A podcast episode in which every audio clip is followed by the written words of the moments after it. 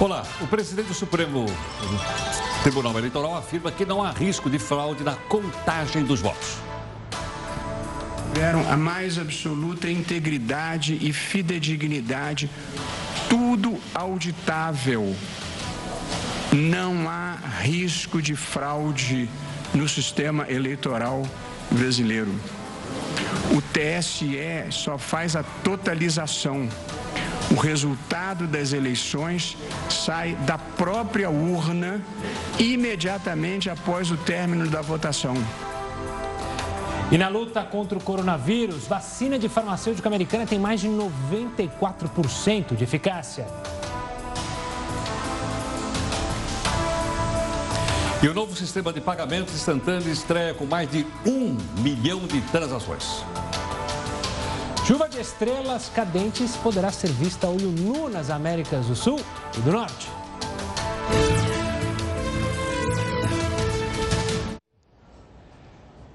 Lembrando que essa edição, Heroto, está ao vivo também no nosso canal do YouTube. Você já fez a inscrição? Lá no Facebook da Record News também dá para você ver. Não precisa ser só na TV, né? Estamos lá. Bom, a gente tem lembrado aqui de que mais. Na verdade é o seguinte: são 200, 200 pesquisas de vacina no mundo inteiro.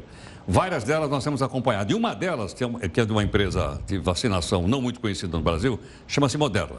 Essa empresa agora anunciou que a vacina contra o coronavírus, que está sendo produzida pela empresa, tem 94% de chance de eficácia e para impedir a contaminação. O resultado foi divulgado após uma análise inicial dos estudos que seguem na fase 3, a última antes da liberação da vacina. No Reino Unido, autoridades afirmaram que já estão negociando a compra dessa vacina desenvolvida pela Moderna. Já a Johnson Johnson planeja recrutar 30 mil voluntários para um teste em larga escala da sua vacina de duas doses. Uma outra vacina que a empresa está produzindo de uma dose só será testada em 60 mil pessoas. Será que ela, essa vacina sai logo, Heroto? Olha, eu acho que sai. São muitos testes, né, em todo mundo, então a gente espera que quanto antes saia. Né? Inclusive, né? estão prometendo aí a vacina da Pfizer nos Estados Unidos para o dia 20. O dia 20 é esta semana. E agora estão Vamos pedindo ver. justamente para emergência, né? Vamos falar das eleições, que eu e Heroto, você aí de casa, sabe muito bem que demorou e demorou. Bom, o presidente do Tribunal Superior Eleitoral, o ministro Luiz Barroso, falou ontem, falou hoje, explicou o motivo da lentidão na totalização dos votos deste domingo. De acordo com ele, não havia falha no supercomputador, bendito supercomputador, como se pensava. Ele explicou que o equipamento responsável pela totalização centralizada era novo e só foi entregue em agosto. Por isso, não foi possível realizar os devidos testes de desempenho e houve ali intercorrências. Durante as eleições, o sistema não conseguiu processar os dados na velocidade e volume com que chegavam. A totalização teve que ser interrompida e reiniciada por esse motivo, ocorreu atraso na divulgação que você acompanhou aqui na tela da Record News. Barroso disse que não é possível afirmar que a falha seja resolvida até o segundo turno. Ou seja, Geraldo, se prepara para dia domingo, dia 29, a gente também seguir uma maratona adentro aí, né? Porque se não tem como comprovar que vai ser solucionado até dia 29, é possível que traze também por lá. Agora, nós acompanhamos ontem a cobertura, já que você tocou no assunto, lembrando também o seguinte: como esse pessoal gosta de aparecer, não? Ah, gosta. Nossa, mãe do céu. E o ministro Barroso, ontem não estava de capinha, estava de diferente, deitou uma falação enorme antes e depois teve que se, no final da noite, dizer: olha e tal, foi um problema do computador. Mas, de qualquer forma, nós temos que cobrar, porque com o computador, sem computador, toda essa grana saiu do nosso bolso. Olha, os eleitores que não puderam votar nas eleições municipais de ontem têm 60 dias para dar uma justificativa. Por quê? Porque o voto no Brasil, como você sabe, esse voto é obrigatório. Caso você não cumpra, há punições. A justificativa ela pode ser feita pela internet ou então presencialmente. Se o eleitor preferir fazer online, é só usar o sistema Justifica ou então entrar no aplicativo e-título. Por causa da quantidade de pessoas que tentaram entrar nesse domingo, o aplicativo estava instável mas ainda dá tempo para entrar mais uma vez e fazer o procedimento. É importante lembrar que o voto é obrigatório para todos os brasileiros alfabetizados, entre 18 e 70 anos. O voto pode ser justificado quando o eleitor está fora dos limites geográficos da da cidade em que ele vota.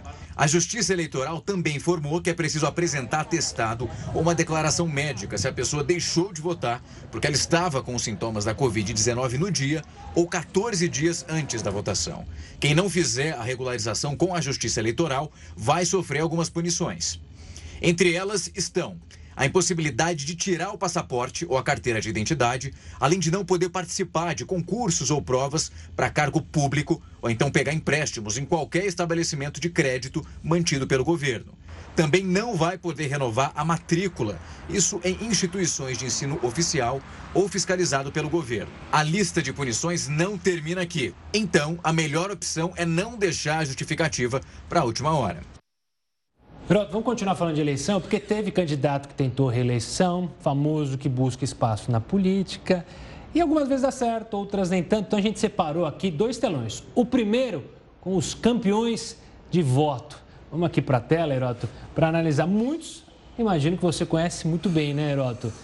Eduardo Suplicy, sabe quantos votos Eduardo Suplicy teve? Não tem, não tem ideia. 167 mil votos, um 167 campeão de votos. Mil. Mas é menos do que ele teve na eleição passada. Menos do que ele teve na eleição ah, é. passada. Na eleição passada, salvo engano, tem mais de 190 mil votos. Foi menos mas ainda assim é considerável. Milton Leite, eterno Milton Leite, há quantos anos já? Já está lá 28 com mais 4, 32. 32 Acho que é político profissional, só não possível. É, esse é o político profissional. Ele, eu tenho aqui na minha colina, minha colinha, 132 mil votos, é do DEM.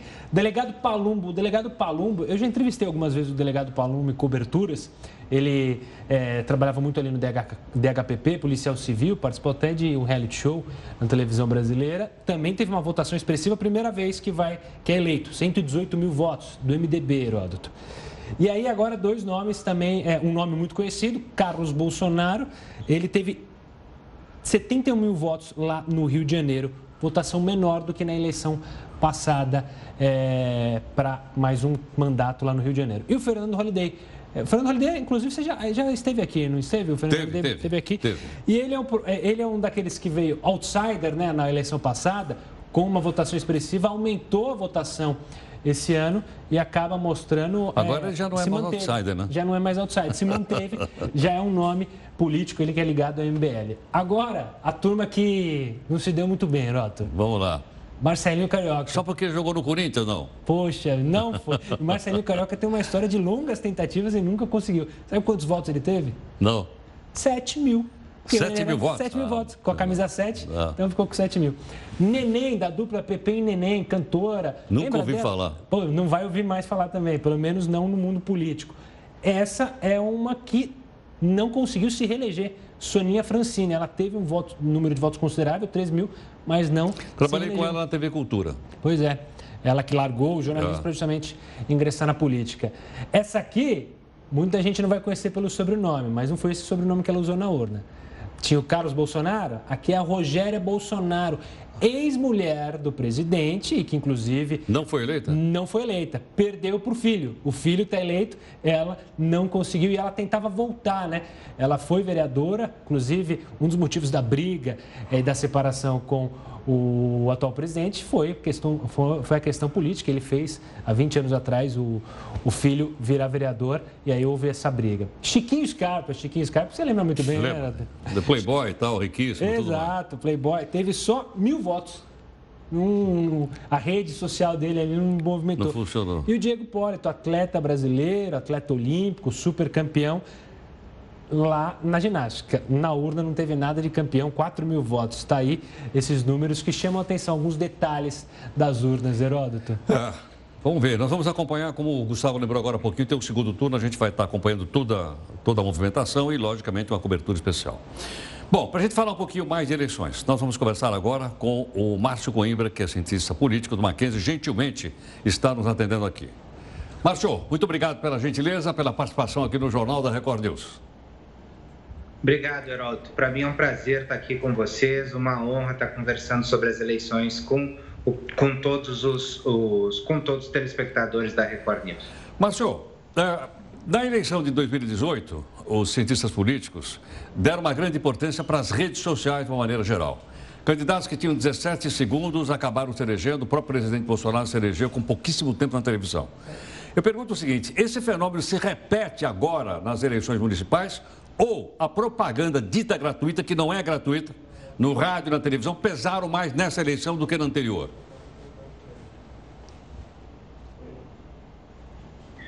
Olha, Heroto, é, a gente vê claramente as redes sociais tendo um fator preponderante nessas eleições. Porque cada vez mais que a gente vê as pessoas evoluindo e usando novos métodos de pagamento, usando novos métodos de comunicação, novos métodos de trabalho, ou seja, a pandemia escancarou essa situação, né? E por conta da pandemia, as redes sociais tiveram uma enorme, um enorme peso nessa eleição.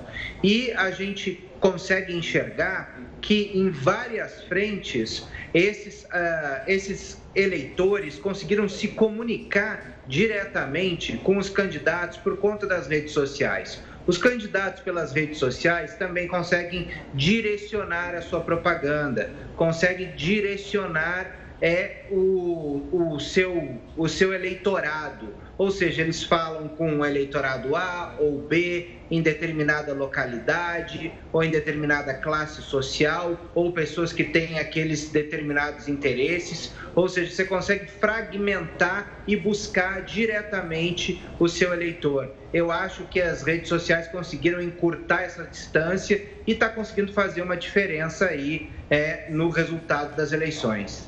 Por falar em resultado, Márcio, a gente tem uma tela eu queria colocar a tela para justamente mostrar a, a, o número de prefeituras espalhadas pelo país que já definiram e, o número, e a participação é, desses partidos. A gente já tem a tela aqui é, para a gente mostrar. A gente vai colocar a tela para você analisar, Márcio, quem ganhou, quem perdeu, quem se sobressaiu é, nos partidos. Aí a gente tem a tela. Ou seja, o MDB teve 774 prefeitos eleitos. PP vem na sequência, 682. O PSD, do ex-ministro Gilberto Kassab, com 650. PSDB, 512. O DEM, 459. Aí tem o PT com 179. PSL com 90 partido, é, ex-partido né, do presidente Jair Bolsonaro e o PMB. O que, que a gente pode olhar, Márcio, para esses números e trazer para o pessoal de casa, para interpretar? Olha, eu acho que basicamente a seleção está marcada por um fator, que é o derretimento do Partido dos Trabalhadores. O PT, da maneira como nós conhecíamos, um partido hegemônico que vem construindo o seu caminho desde a década de 80, eu acho que ele encontrou o seu fim nessa eleição. Não estou dizendo que o PT vai acabar, eu estou dizendo que o PT, da forma como nós conhecemos o PT até aqui, ele acabou as suas lideranças não conseguem jamais produzir votos, o PT não consegue mais entrar nos grandes municípios, as suas cidadelas, os seus quartéis generais, os seus fortes foram invadidos por outros partidos de esquerda, como PSOL e PCdoB, e o PT vai ter que passar ainda por um processo de reflexão. Esse processo de reflexão pode vir a fazer o partido se reinventar, coligar, se fundir com outras siglas pensando em 2022. Mas aquele PT que nós vimos nascer na década de 80, ele já não existe mais, porque falta ao partido aquilo que o caracterizou, que é uma penetração no tecido social que fazia com que em cada eleição ele conseguisse sempre ser competitivo. E nestas eleições, nem no Nordeste ele foi competitivo. Então eu acredito que essa eleição ela fica marcada por essa derrocada do PT. O PT não conseguiu se recuperar desde o impeachment, não conseguiu se recuperar da perda das eleições presidenciais em 2018 e nós vemos que em 2014 foi um partido que venceu a presidência da República e seis anos depois está aí num patamar muito aquém daquilo que sempre foi. O PT precisa fazer uma reflexão, se deseja continuar, precisa se reinventar, precisa fazer um exame de consciência depois de tudo que aconteceu, para que ele consiga ainda andar adiante. Os outros partidos, ficou bem claro para a gente que naquele patamar ali de cima é um retorno do, do eleitorado aos partidos tradicionais. O eleitorado deixou os outsiders de lado, fez as pazes com a política, buscou nomes que sabe que são bons gestores, pessoas que eles já conheciam e tentou privilegiar isso, a, o retorno, o retorno de nomes que tinham ficado de fora desde 2016 e que retornam à política agora. Esses partidos então estão trazendo a sua gestão política de volta para os municípios brasileiros. O Márcio, são mais ou menos acho que 56 ou 58 municípios com o segundo turno. Entre eles o São Paulo. Eu suponho que vai estar todo mundo olhando para em São Paulo. Vamos lá. Então a pergunta é a seguinte: a gente está vendo aí, é uma candidatura de direita mais à direita e uma da esquerda. Não é verdade? Te surpreendeu o Boulos ter chegado nesse segundo turno aí ou não? Nem um pouco, Heroto. Eu vim escrevendo isso, aliás, já tem um tempo.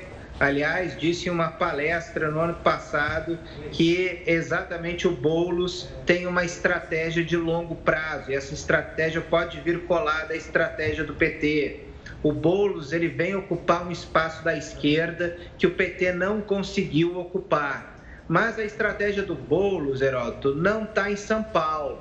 A estratégia do Boulos é nacional. Ele não pode correr o risco, na sua própria estratégia, de vencer este pleito para a Prefeitura de São Paulo. O que este pleito representa para o Boulos é simplesmente ganhar projeção nacional pensando em 2022. Então, na verdade, esta eleição apresenta dois vencedores em São Paulo. O Bruno Covas, que deve vencer, e o outro vencedor é Guilherme Boulos, que já ganhou porque já atingiu seu objetivo.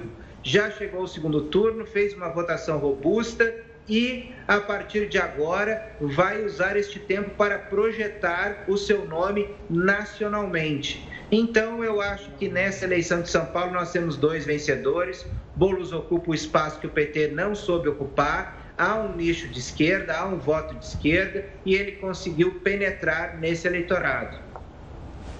Ô, Márcio, é, Falando em vencedores, é, eu queria citar justamente o DEM. O Heroto falou de segundo turno, mas o DEM levou em capitais importantes no primeiro turno. No, é, em Salvador foi uma lavada do ACM Neto com o seu então vice. Em Curitiba, a mesma coisa. Também a gente pode olhar para o DEM como um vitorioso nesse primeiro turno? Sim, exatamente, porque a gente está falando de partidos tradicionais e ninguém mais tradicional do que o DEM. O DEM, vamos lembrar, é o antigo PFL, né? É um partido que tem raízes muito fortes no Nordeste e que conseguiu se espalhar depois que conseguiu trocar o seu nome e sempre foi um partido que teve muitos líderes pelo país inteiro o país, o país cresceu e o DEM começou a se realinhar com esse novo desenho de país. Vamos lembrar que o DEM tem a presidência da Câmara dos Deputados e a presidência do Senado Federal. Hoje comanda as duas casas do Congresso Nacional.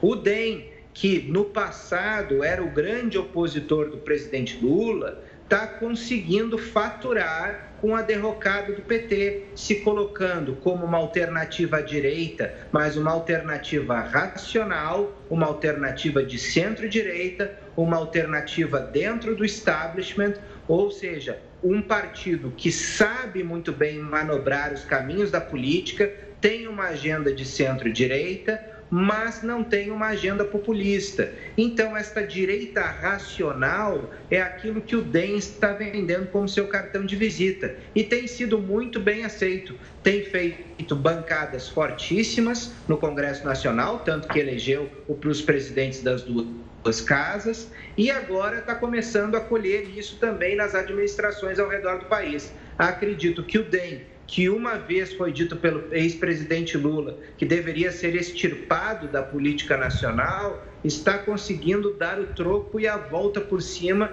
dez anos depois dessa acusação. Acredito que o DEM possa, inclusive, crescer mais ainda nas eleições de 2022, vencendo governos de Estado e, quem sabe, indicando um candidato a presidente ou a vice-presidente. Mas já que você tocou no cargo de presidente para vice, é possível dizer que a eleição para presidente em 2024 começou nesta segunda-feira? Depois do ah, resultado, o pessoal já está olhando, é, é isso ou não? Certamente. É, o quadro começa a se desenhar. mas a gente não consegue falar ainda de nomes. O que a gente consegue ver é um encaminhamento daquilo que o eleitor está desejando e esse desejo do eleitor que deve ter um reflexo já em 2022. Assim como 2016 deu a senha dos outsiders, do movimento antipolítica, da rejeição à política tradicional, que se tornou a tônica da eleição de 2018, 2020 mostra exatamente a mesma senha de 2016, mas em sentido oposto. Do eleitor fazendo as pazes com a política, buscando política, políticos tradicionais, buscando o fim da polarização, buscando mais candidatos de centro e nomes que entendam mais da gestão do Estado. Me parece que depois do turbilhão de 2018, o cenário começou a se acomodar, começou a se acomodar em 2020 e tende a direcionar o caminho que a política irá seguir em 2022. Certamente, quem vencer em 2022 vai estar atento aos atalhos e aquilo tudo que o eleitor está falando hoje em 2020. Márcio, obrigado pela participação, pela análise sobre esse primeiro turno e a gente vai se falando porque serão agora 13 dias até dia 29 de novembro no segundo turno, onde obviamente teremos novas análises a serem feitas. Um forte abraço, Márcio. Olha, geradores foram enviados ao Amapá. Vai acabar o fim daquele apagão? para tentar normalizar, pelo menos provisoriamente, as escuras o estado. Os detalhes você vê em instantes aqui no Jornal da Record News. Bom, agora há pouquinho a gente falou aqui da eleição em segundo turno em São Paulo, que é a mais importante do Brasil, sem dúvida alguma, mas a eleição do Rio de Janeiro também é de grande importância. Para que a gente possa entender melhor, o nosso companheiro, que é o Pedro Paulo Filho, está aqui com a gente, a gente vai ter um pouquinho mais dessa informação. O Pedro, perguntar para você o seguinte: na sua avaliação, qual é o principal desafio para os dois candidatos ao governo aí da cidade do Rio de Janeiro? Oi, Heródoto, boa noite para você, Gustavo e a todos que acompanham a Record News. Olha, o principal desafio, tanto de Eduardo Paes, do Democratas, como de Marcelo Crivella, do Republicanos, é conseguir conquistar esses eleitores que ontem, no último domingo, decidiram não votar, não comparecer às urnas.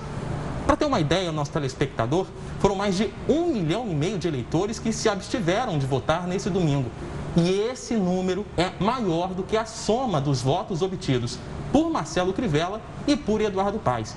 Eduardo Paes está em, em primeiro lugar, foi para o segundo turno em primeiro, primeiro lugar com 37,01% dos votos válidos, Marcelo Crivella com 21,9% dos votos válidos, mas a abstenção ficou em 32,79%. E a gente também tem uma outra curiosidade, a gente fez um levantamento que mostrou que esse índice de 32,79% dos, de abstenção é o maior desde pelo menos as eleições municipais de 1996.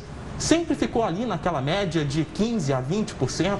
Só nas últimas eleições de 2016 é que esse índice foi a 25%, mas nunca mais do que isso. E esse índice de abstenção é maior, inclusive, do que a abstenção nacional, que girou ali em torno de 23%. Portanto, o maior desafio para Eduardo Paes e Marcelo Crivella será convencer os eleitores a votarem no segundo turno. Convencendo esses mais de um milhão e meio de eleitores, nem vai precisar dos eleitores dos outros candidatos em alianças.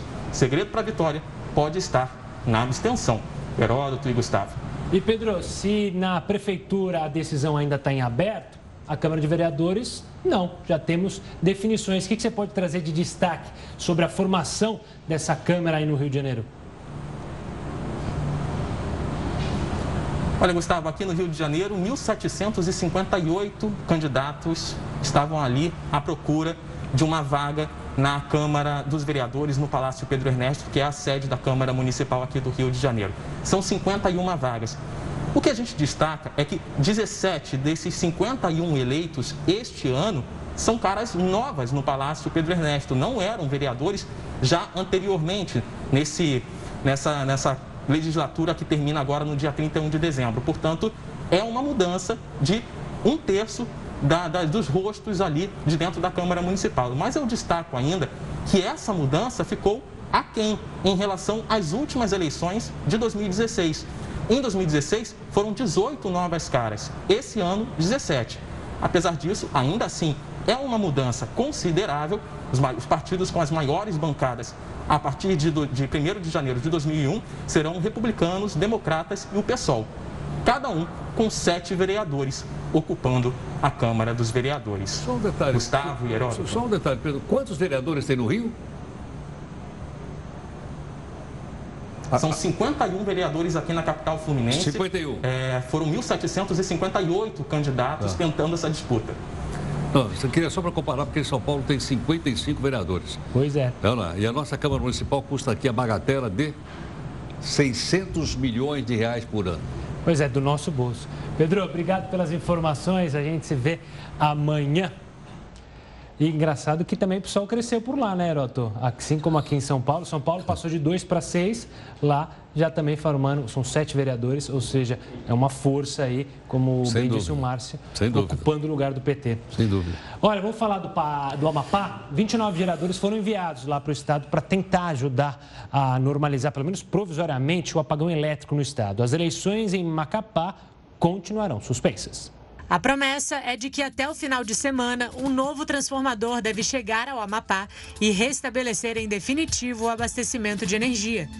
A população de 13 das 16 cidades do estado enfrenta revezamento de energia. Ontem, dia de eleição, não houve interrupção no serviço.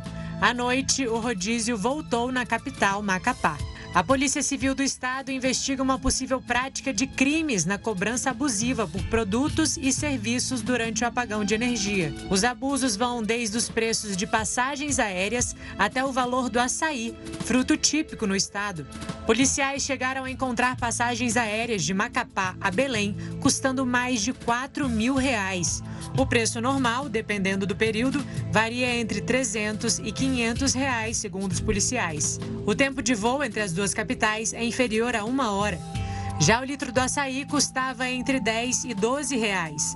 Agora, com o apagão, chegou a ser vendido numa faixa entre 18 e 40 reais. A investigação é conduzida por equipes da Delegacia de Crimes contra o Consumidor. Bom, vamos agora falar das vacinas, Heródoto, porque apesar do avanço delas, a Organização Mundial da Saúde disse que não é hora de relaxar no combate ao coronavírus.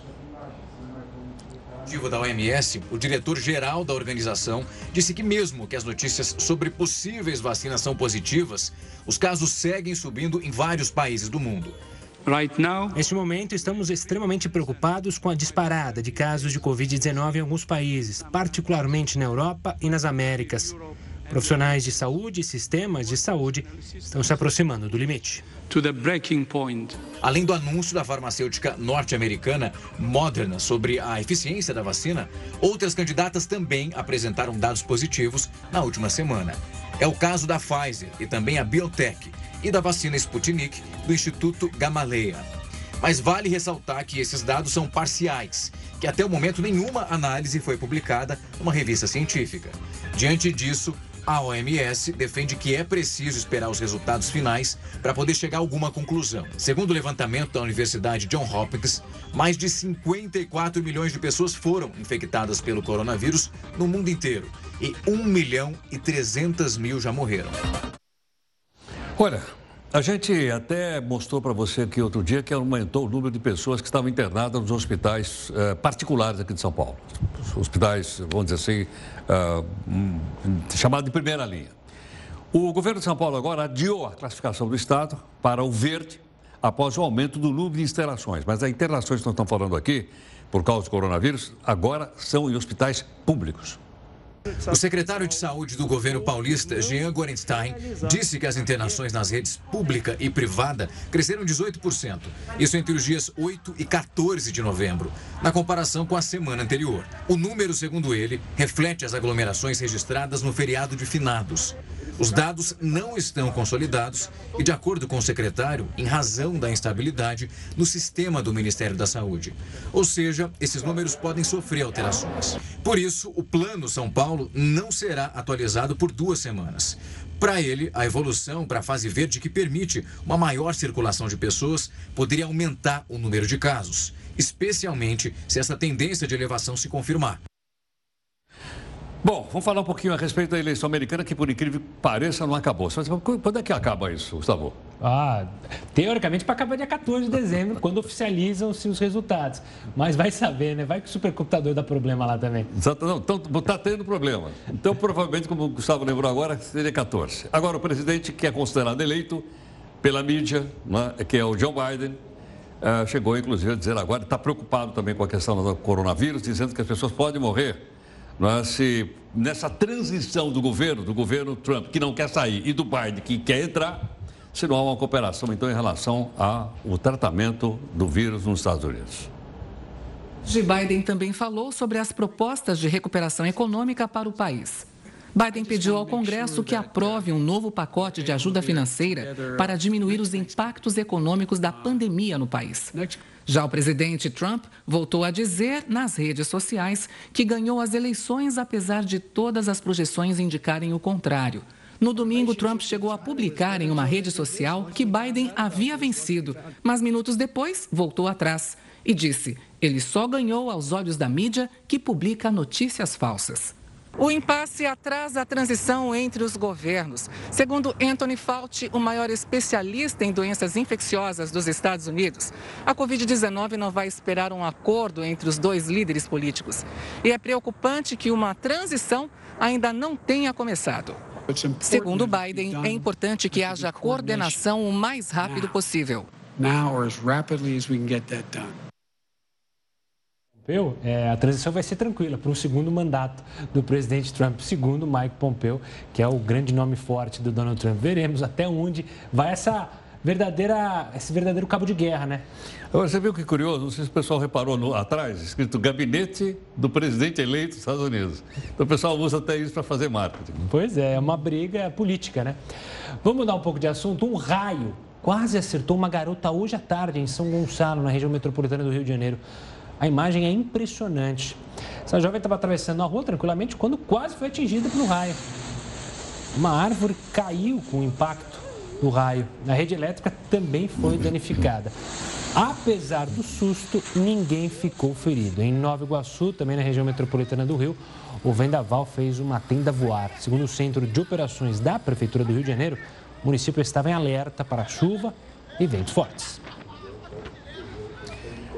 Bom, Uh, nós já explicamos para você aqui, você deve estar lembrado, com telinha tudo mais, etc., desde o primeiro momento em que o Banco Central anunciou o novo tipo de pagamento. Está lembrado ou não? Falando do PIX, que é o pagamento instantâneos. Uh, fizeram um teste do dia 5 até hoje.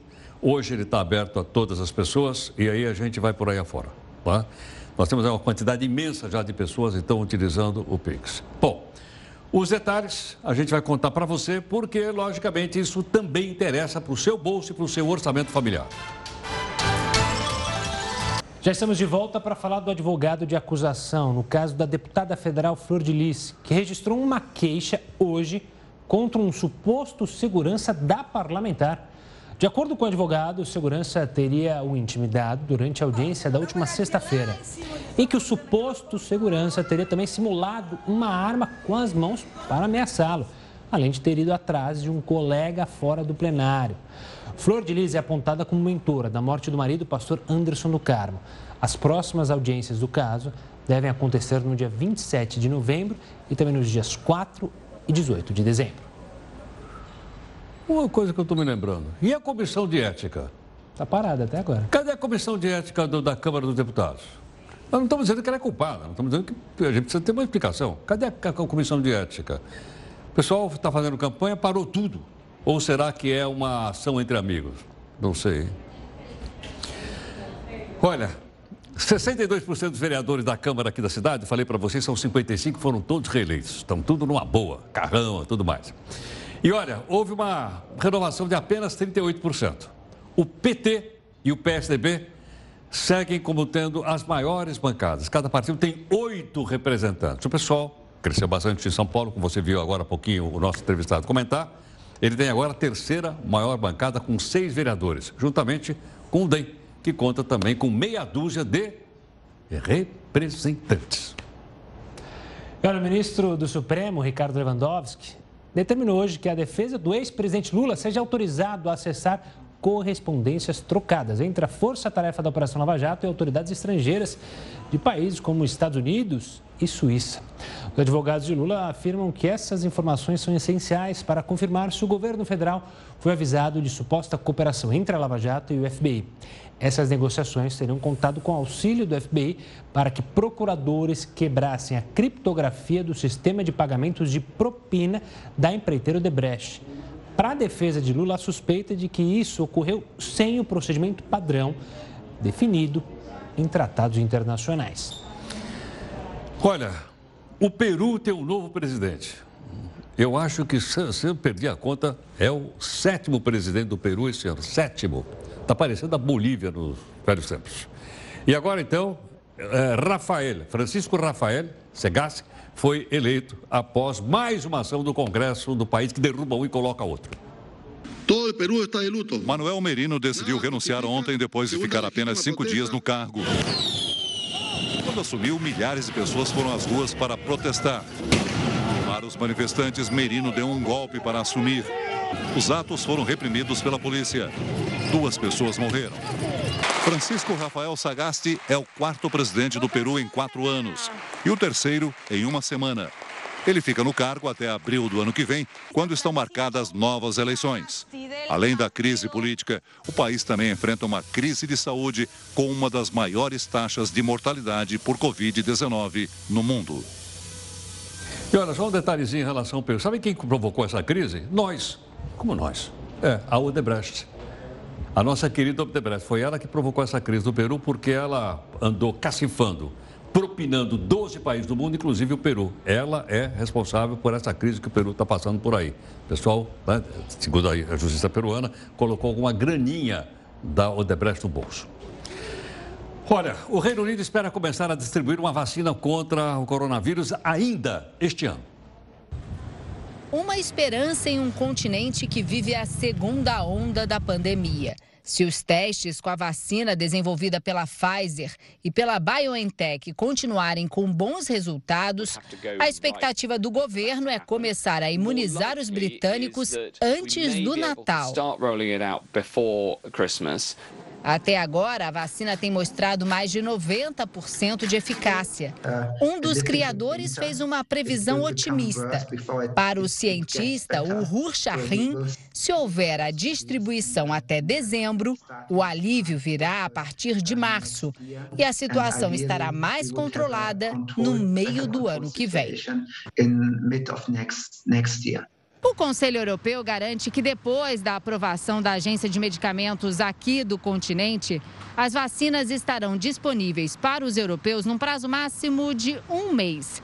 Para a Organização Mundial da Saúde, ainda levará um tempo para uma vacinação em massa. Por isso, a OMS recomenda que todos continuem com as medidas de prevenção. Olha, o Pix estreou hoje e nesse primeiro dia foram mais de um milhão de transações. Os detalhes sobre esse assunto no próximo bloco, aqui no Jornal da Record News.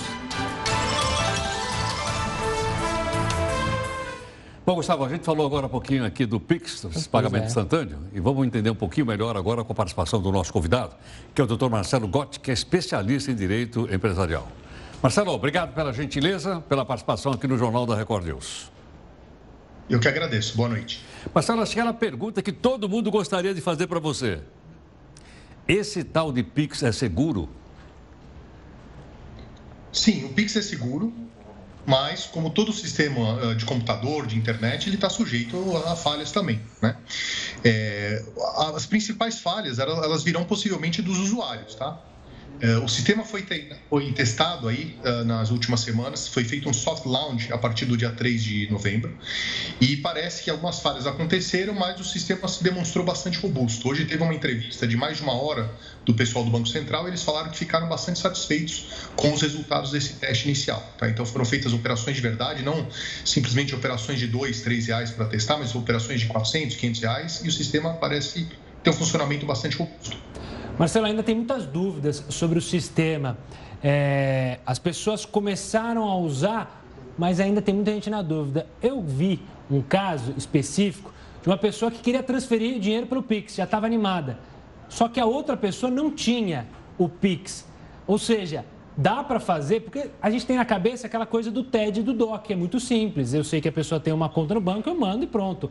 No Pix, não, tem todo mundo ter o Pix para funcionar ou não? Eu posso enviar dinheiro só eu tendo o Pix? Em tese, pode ser feito o envio de dinheiro, sim, mas é, tudo vai ser muito facilitado a partir do momento em que ambas as partes cadastrarem a chave. Né? Então, e, e como que é essa chave? Eu posso cadastrar, por exemplo, meu e-mail, meu CPF, o número de celular, é, ou uma chave aleatória do próprio sistema, que o próprio sistema gera, né? E aí fica muito mais fácil fazer isso, tá? É, então, em tese, eu conseguiria fazer, mas eu teria que preencher todos os dados normalmente de que eu teria que preencher para fazer um, um, um DOC, uma TED. Né? Tem que colocar o nome completo, número do banco, agência, número de conta e o CPF da pessoa. Então, é, tudo vai ser muito mais fácil a partir do momento que a pessoa cadastre a sua chave e ela coloque uma única informação, como por exemplo, é, o número de CPF, o número de celular, e aí faz a transferência bem rapidamente. Marcelo, se algum malandro entrar na minha conta e fizer uma transação lá, né, não autorizada por mim, o banco é responsável por isso, o Banco Central ou o banco no qual eu tenho conta, alguém vai ser responsável por isso ou não? Olha, via de regra, não. Agora, é porque as regras do, do Pix elas dizem que o usuário é responsável pela, pela, pela utilização, né? Agora, a gente já tem uma jurisprudência bastante forte uh, de antes do Pix, de mais de década aí, que diz que se houver um acesso inautorizado, desautorizado, de um terceiro na minha conta corrente, há uma chance muito grande do banco ser responsabilizado, a não ser que se comprove que, por exemplo, eu acabei entregando a minha senha para alguém propositalmente, justamente para criar uma fraude, né? Mas, uh, via de regra, a jurisprudência protege os usuários de banco, tá? Eu, eu diria que as coisas não devem mudar muito a partir da agora, da, da, do início da utilização do Pix. Então, o banco ele também tem que ter os seus sistemas de fraude fraude, colocar né, em, em, em, prática aí os seus sistemas de fraude, eles podem barrar operações que entendam ser fraudulentas. Marcelo, deixando de olhar um pouco para o cliente, para o consumidor, para olhar para as empresas, para os bancos, para as fintechs, a chegada do PIX, movimento setor, o que, que ela vai trazer de diferente? Ela pode gerar mais competitividade? A ideia é justamente essa. A ideia é que realmente se crie a competitividade no Brasil. Você sabe que o mercado bancário brasileiro ele é extremamente concentrado.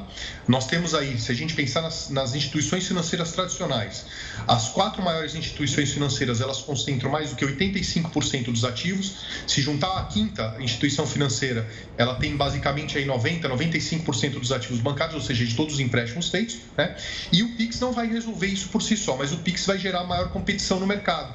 Então ele vai abrir o mercado para as pessoas que, por exemplo, não têm contas bancárias hoje em dia, né? ou aquelas que têm contas bancárias, procurar uma prestação de serviço mais eficiente e com custo menor.